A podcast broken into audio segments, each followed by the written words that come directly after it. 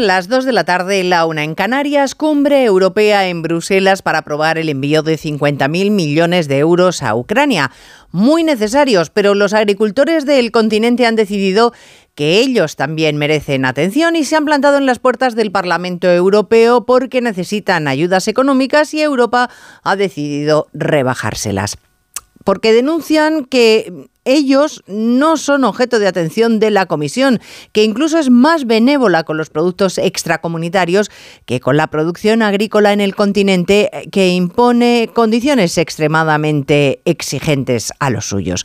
Y que todo eso pone en riesgo el modo de vida de miles de trabajadores. Claro, no se puede soplar y sorber a la vez, no se puede denunciar la España y la Europa vaciada al tiempo que se obstaculiza la vida rural. Ahora los manifestantes saben que es su momento, que les pueden hacer caso. ¿Por qué? Porque en junio se celebran elecciones europeas. Onda Cero. Noticias Mediodía. Elena Gijón. Buenas tardes. Ha entendido